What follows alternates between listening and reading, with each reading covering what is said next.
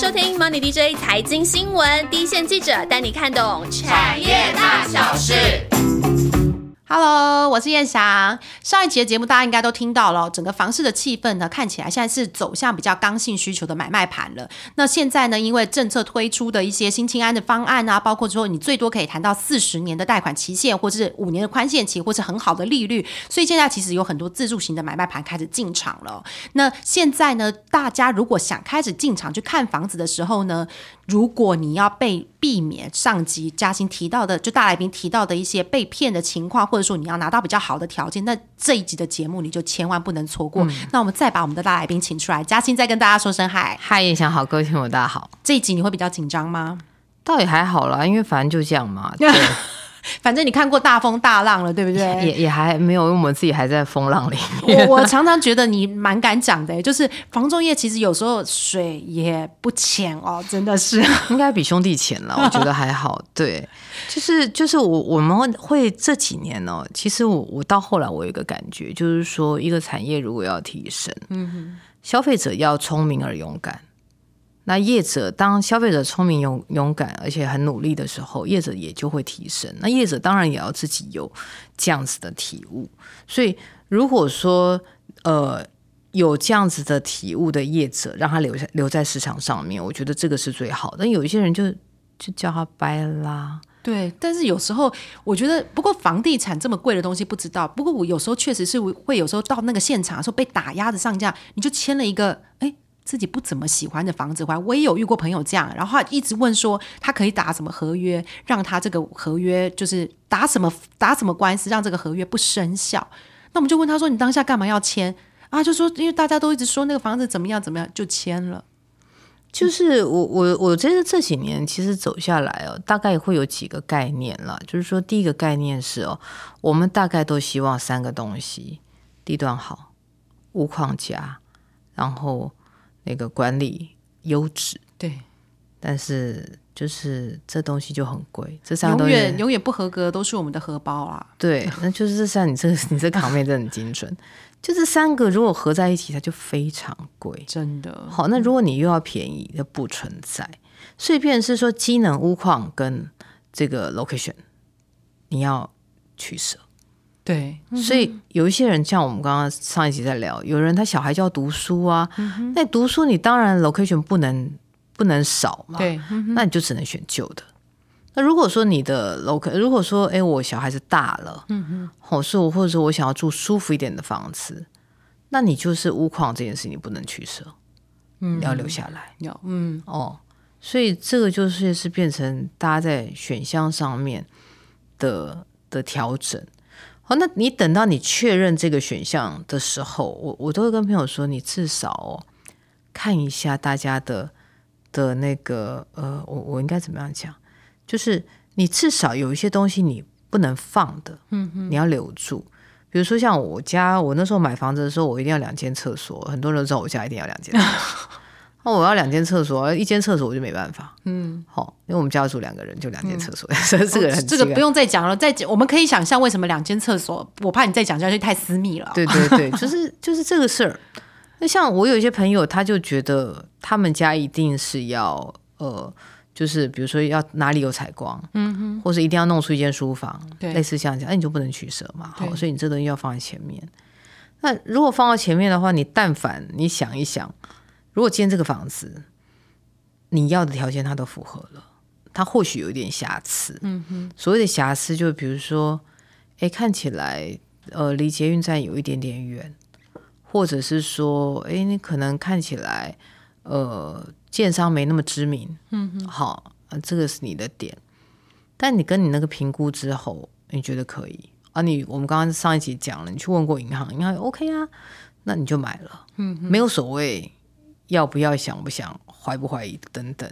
我觉得这个事情，它只要不是重大瑕疵，像我们上一期讲的海沙、对，辐射，嗯。哼，好，那这种屋况倾斜，嗯，它真的会弄到你以后卖不出去，或者你住在里面吓死人的那种。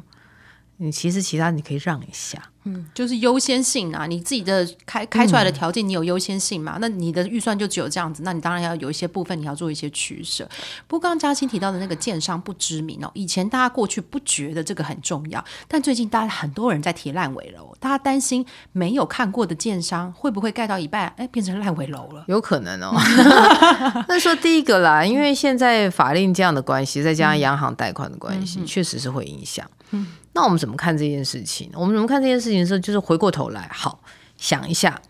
呃，第一个是你看看它的营造厂啦，好，营造厂你约莫就会知道是是哪一家。嗯，好，那营造厂他做做了什么案子？因为如果大的营造厂，小的案子小的建商还不大敢包。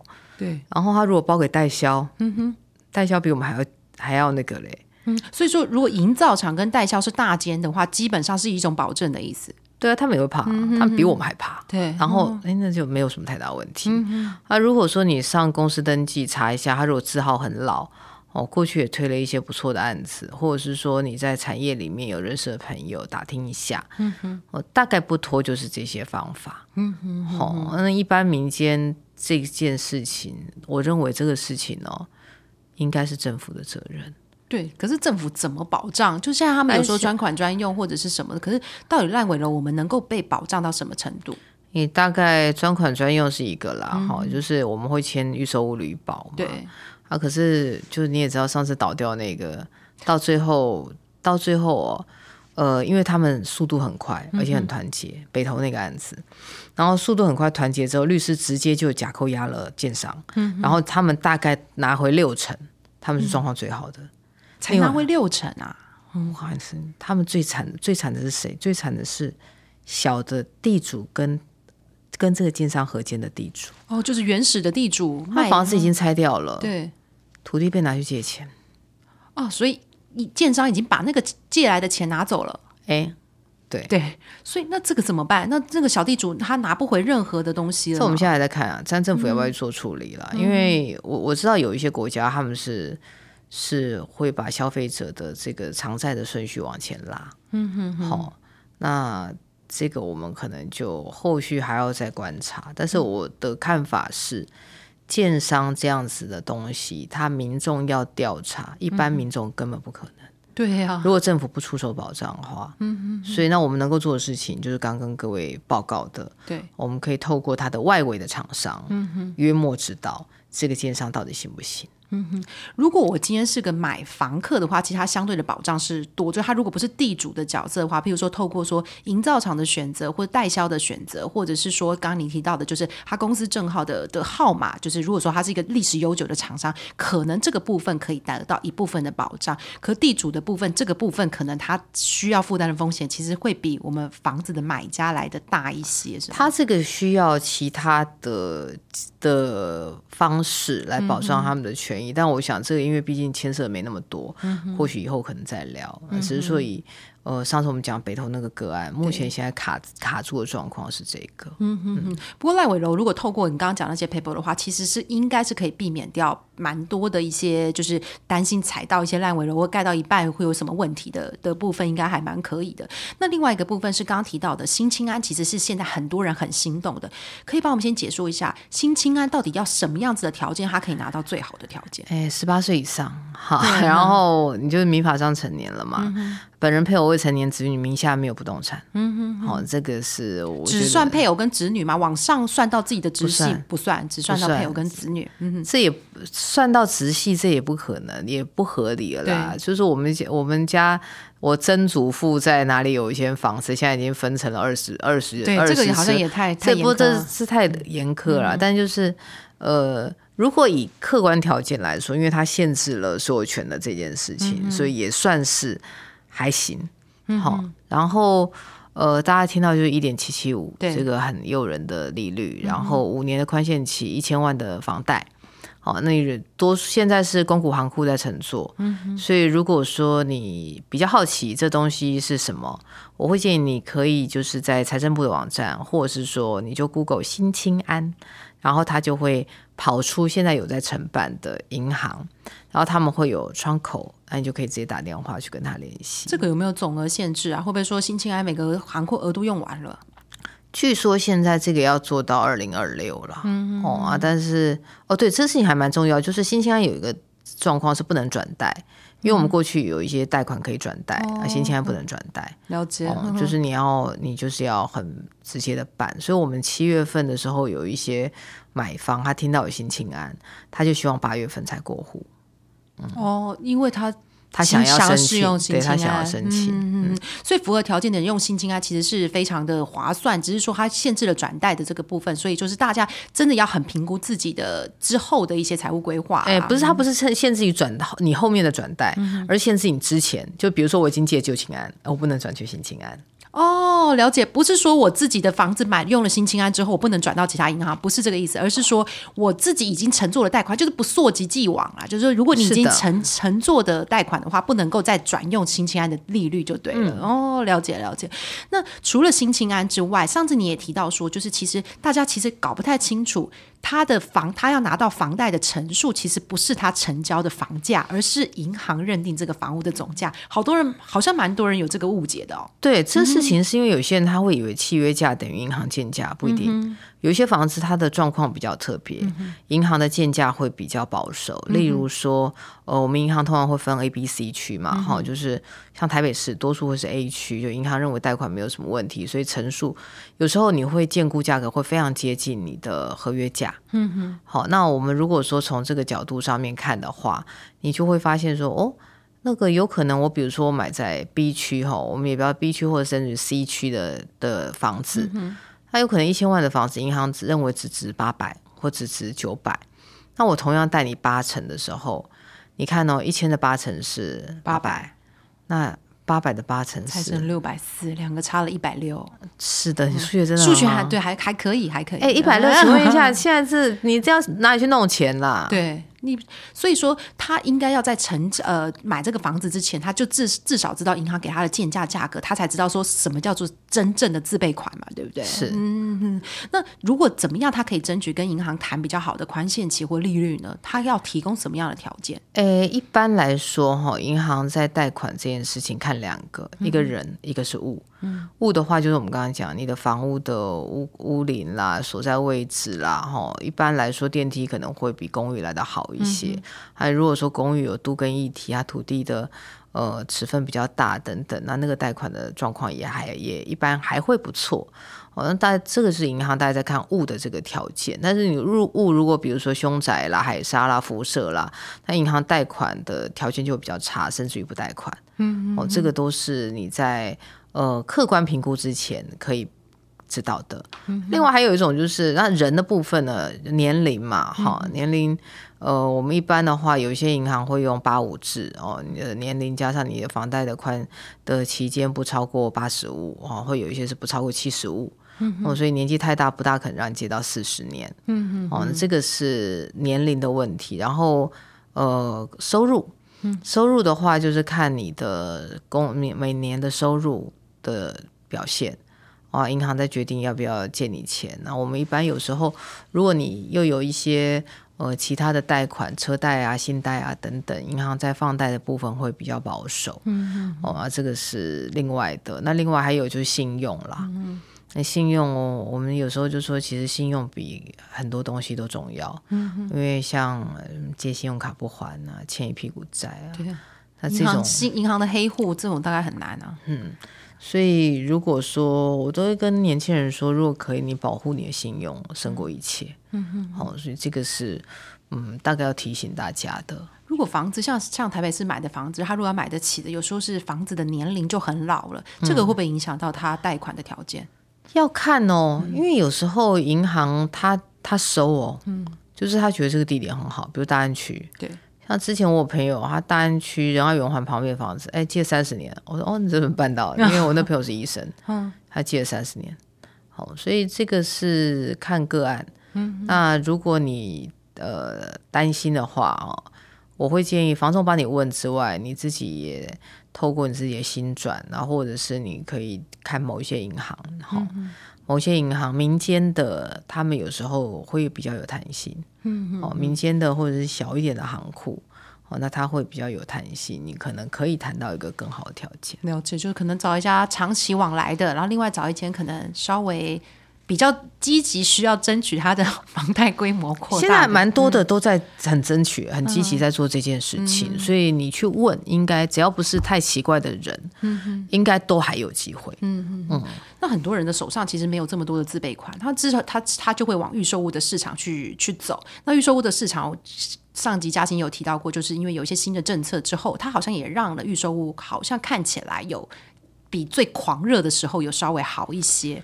那预售屋你觉得现在会是个好选择吗？预售屋的话，我我认为预售屋价格要降到一个，嗯、可能我们不要说二零一六、二零一八都没有办法，不大容易啦，哈、不能说没有办法，不太容易啦，哈、所以如果说在这个时候你去谈价钱，哦，我们现在这一波有一些很有趣的事情是说，预售屋的市场上面谁卖的最快，广告打最多的卖的最啊、快，真的吗？所以 对。这么贵的东西，大家也有这么多的广告新北哼哼新北有几个案子，像你看到卖的好，大家都是广告打最多的哈、哦，可是你终究还是回归到它的格局跟设计。我之前某次去看我有一个朋友的房子，然后我看了也是瞠目结舌，他是买预售，因为预售最大的风险就是你看不到，对，除了我邻居之外，因为邻居你不知道是谁，屋况你也看不出来。他的房超妙的，他的阳台跟他室内一样大。对，为什么最近现在有些出现这很大阳台的案子？这个是诶，特如果在高雄的话，因为他们有一个叫高雄处啦，哈、就是专门特别的容积限制。然后的话，就是呃，阳台他们在登记上面有一些改变啊，制度上面的改变啊，所以这个也影响到整个阳台上面的的，就是建商在新建阳台的意愿然后。所以这些这些零零总总都是我们会提醒消费者，可能在这个时间点，哦，你要买预售可以思考的。那如果买预售的话，location 会是通常很多预售的买方比较比较摇摆折腾的。嗯哦，怎么说呢？就是我可能比如说我住在台北市，但台北市我买不起预售，对，我可能拉到新北的第二圈。嗯哼，好、像我我我们邻居有人最近从文山就搬到林口了。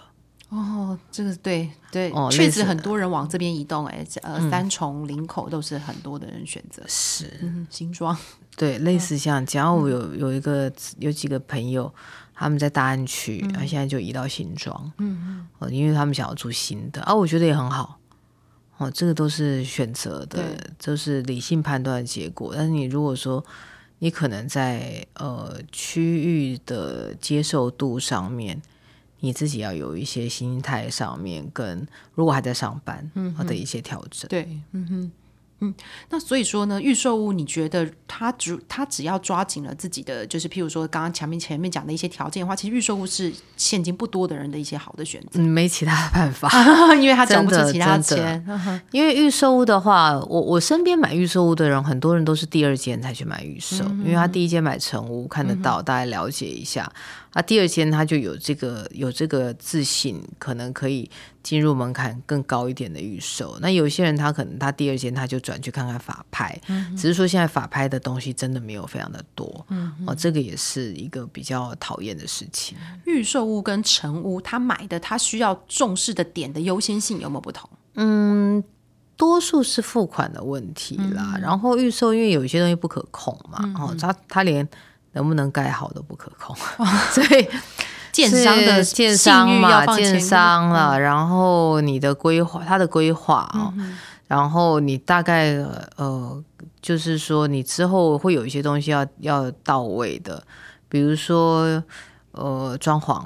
好，预售你大概像天花板，天花板那说天花板没什么，哎，天花板其实都是手工，天花板很贵，嗯嗯，哦，所以如果说建商没有送软装的话，因为有些有些建商他不想不想降房价，他就送装潢，嗯哼，好，那他如果没有是要送装潢的话，那你可能装潢的费用还有是另外一笔支出，像这个，他在预售的合约的条款里面会写的很清楚嘛？他给我们的权就是建商会提供的东西是什么，屋主可能在买，我们都要看得很清楚就对了。诶，会，但是就是有一些东西他可能会平替啦，哈、有一些呃，比如说像 T 牌的卫浴，嗯那 T 牌的卫浴它就有日本制、呃台湾制跟这个需不需要请那个提醒提醒建商载明？哎，他应该不会理你。除非那个人非常在意这件事啊。哦，那或者是说比较怕的是说他可能会用同级，嗯哦，但是同级你可能就没有办法。确认到同级是什么样的程度？因为可能有认知上的差距。是，其实我觉得大牌子就可以了啦。因为像比如说它是 H 牌的 T 牌 H 牌哦，那你至少大的牌大的牌子。像我之前我有个长辈啊，他们他当初买了一个房子，然后那房子它是一个造一个算造证案，然后在一整个山坡都是这个建商的房子，然后建商当初为了要 cost down，他们每个社区的每一户的马桶都不一样啊，就是哇。这个那你是克算克制化吧？嗯，也不叫克制，他那个就是 去批人家那个马桶弄下来的嘛，就打下来的嘛。那你知道马桶？我后来才知道，马桶它的那个除了我们看那个马桶的品牌样子之外，马桶还有一个关键是它的那个洞到墙壁的那个距离。它有一些是美规的，有一些是台规，有一些是欧规的。哎，这你要说这事情我怎么会知道？因为我们家修过马桶，所以有一阵子有一阵子就是那个。那你如果不懂。各位，你就去特里屋，嗯哼，然后可以跟他们聊天，嗯哼，然后他们就会，你就会跟他们分析，就聊一聊啦。聊一聊这些关于马桶、洗手台 或等等的知识。那如果说你呃有熟的设计师，那他可能可以帮你估一下啊。对，如果你买预售，嗯，你可能要进行客变。所谓客变，就是按照客户的规划进行变更。比如说，你可能可以少一个墙，嗯，然后他的换其他地方，哦，水线怎么另外走？如果说你是要有这个比较大的客变的时候，请你带着你的设计师去，你不要自己干，嗯，除非你自己就设计师。就是我们要跟呃建商要求这个客变的权利吗？就是如果呃有一些建商给客变，有一些建商不给客变哦，那就看你在意的是什么。嗯哼，哦，那如果说因为有些人他要装潢，嗯哼哼，所以客变对他就很重要。所以也就是说，预售屋很大的有很多的争议点会来自于软软设的部分，对不对？软设啦、契约啦、交屋啦，哦，在最后甚至于我们说点交等等那些，他都会，所以。呃，我我觉得买预售其实是真的，对于预售对于预算有限的朋友是很好的方式。只是说这个过程里面，因为他就会需要比较多的知识，那可能就要用功一点。嗯哼哼。那我们之之前在跟嘉欣聊的时候，嘉欣说他他其实发觉啊，就是他以为每个人都知道的 common sense，其实在很多买房的人身上是不知道的，就是或者是说有很多的误解的。你自己有没有遇过比较好玩的例子，或者说你觉得在买房，像我们这种小白族啊，我我都不好意思，我讲我是小白族，这么年纪这么大的小白族，你怎么会觉得你怎么会觉得自己小白？就是真的对房市，你觉得比较需要提醒这些不是那么常在看房市的人的一些小提醒，你会比较觉得什么部分是很重要的？我想我只我只有两个部分，拜托各位，嗯哼，第一个财务，嗯哼，你千万不要以为买了房子之后，你就是房子一千万，你准备三百。这样自备款，这事情就解决了。你会有一些零零碎碎的钱，嗯，比如说中介服务费、代书呃中介服务费、代书费用，然后装潢的费用，你会有一些什么，比如说印印花税，然后像你买房子，如果你买成物，你会有个契税，嗯哦，这些都是额外，而且你会有感觉的费用。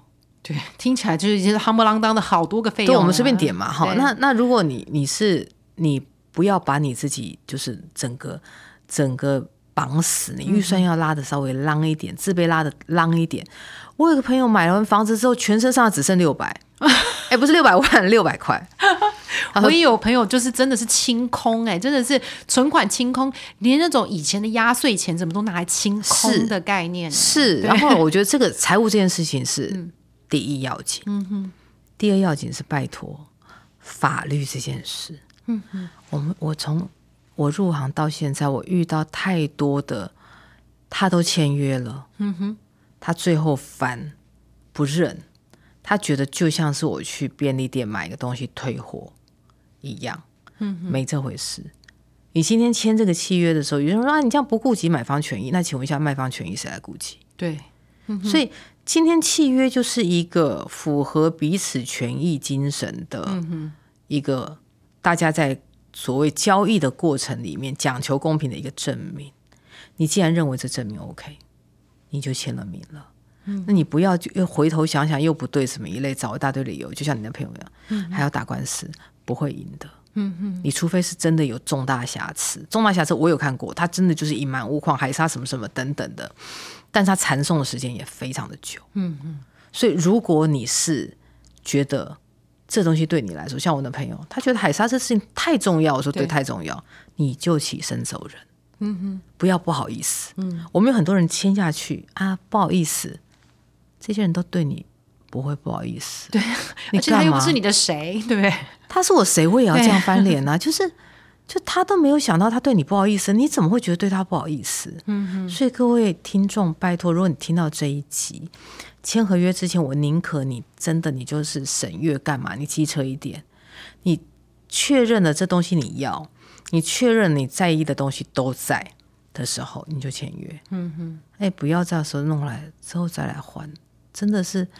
呃，我我我也我因为我客诉，我也会负责客诉，然后也会负责媒体申诉，就有很多人他们打了，就是自己的之前没看清楚，然后或者是说沟通确实是有落差，你都签约了，都送件了，都要交屋了，再来说你不想买，谁救得了你？说要去跟媒体踢爆，说是如果真正要我们说主张自己的权益之前，哈。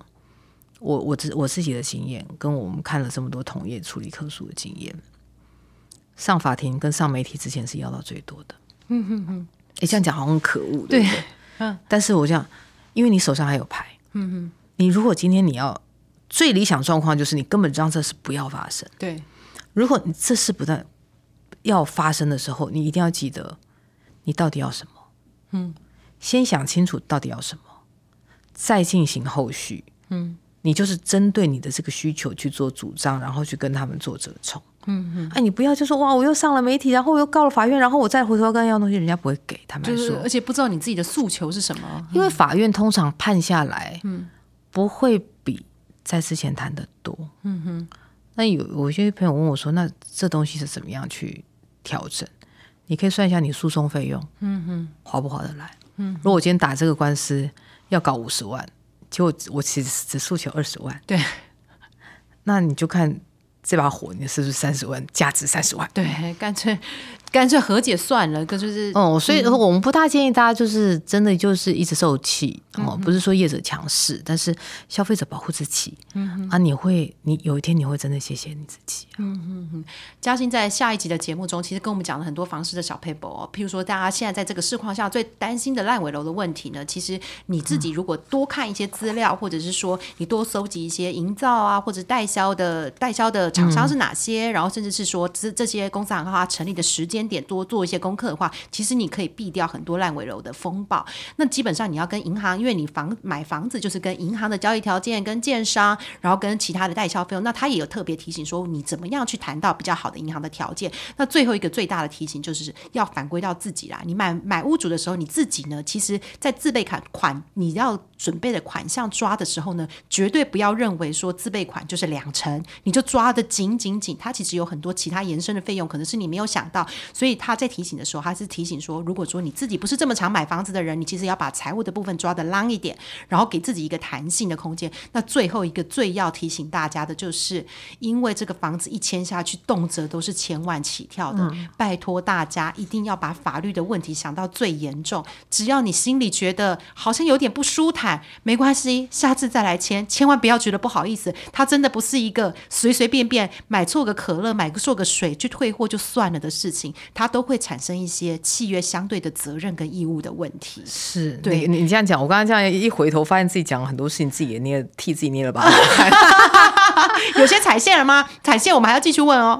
当然，我我是觉得是说买卖房子，毕竟它是一个很重要的事。那也确实，我们在过去这段时间里面，因为房价往上走，嗯、然后呃，有时候确实有一些业者的也有一些态度，跟大家不熟悉法律跟交易的逻辑，这个过程里面，很多人其实不那么愉快。嗯，那不那么愉快，就会累积到后来，就是现在业力爆炸。对对，那只是我我会觉得，如果说我们现在因为资讯也透明了，那大家。